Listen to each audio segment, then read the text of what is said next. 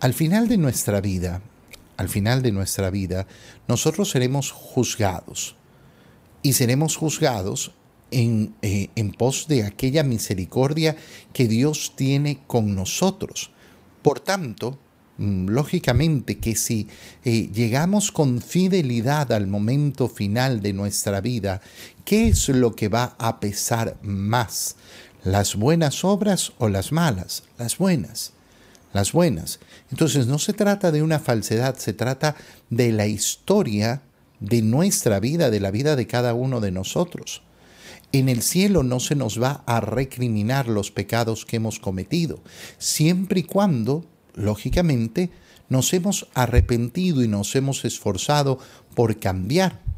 Esto es importantísimo ¿por qué?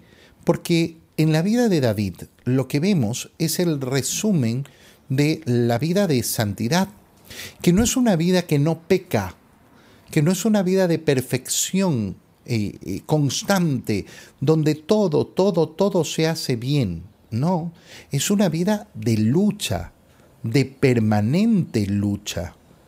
Nosotros, eh, nosotros que queremos alcanzar la santidad, tenemos que saber que lógicamente el anhelo es siempre ser mejores siempre actuar con más amor hacia Dios y hacia el prójimo. Pero no podemos dejarnos llevar por la desilusión de los pecados. No, es que yo, yo, no valgo nada porque yo he caído tantas veces. Sí, hermano mío, pero nos levantamos, nos levantamos. Y al final de nuestra vida, ¿qué es lo que va a contar? Ese levantarnos, ese buscar la misericordia de Dios. ¿Cómo inicia el libro del eclesiástico en este capítulo 47?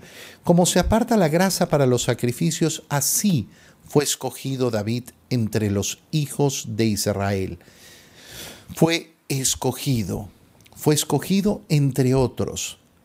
Y utiliza esta imagen como se aparta la grasa para los sacrificios. La grasa que se utilizaba eh, justamente para prender, eh, para prender el fuego. Mm, eh, así. Esto, esto es lo que escogemos para prender el fuego. Y entonces, ¿qué nos está diciendo? Dios lo ha escogido y lo ha escogido justamente con vistas a esa misión que le ha dado. Él jugaba con leones como si fueran cabritos y con osos como si fueran corderos. Y recuerda entonces cómo en su juventud mató a Goliat, cómo venció eh, a ese gran guerrero. ¿Por qué? Porque invocó al Dios Altísimo. Y entonces Dios le dio la fuerza. Ese es el resumen el resumen de una vida que vale la pena. ¿Qué, eh, ¿Qué, vale la pena? Vale la pena justamente el invocar a Dios y saber que la lucha que tenemos que llevar día a día no es con nuestra fuerza, sino en la fuerza del Señor. Cuando una persona dice es que no puedo, es que no puedo, es que no puedo, bueno, entonces estás peleando tú. Estás peleando tú, pero no estás dejando que pelee el Señor por ti. Estás peleando con tus fuerzas, pero no estás peleando con la fuerza de Dios. Le dio fuerza a su brazo para aniquilar a aquel poderoso guerrero.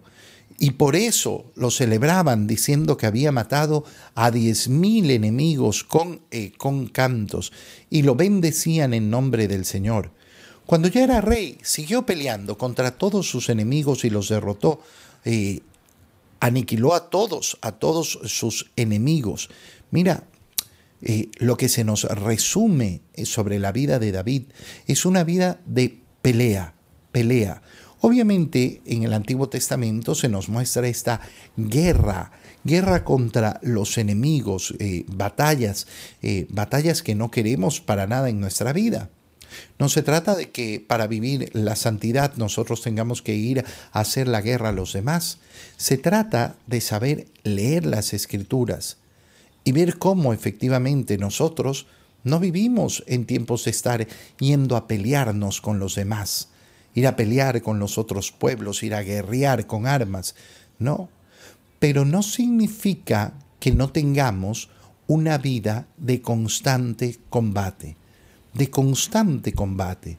Y tenemos que pelearla, claro, por supuesto. Tenemos que pelear constantemente, luchar constantemente. Esa es la vida del cristiano. La vida del cristiano es una vida de lucha permanente.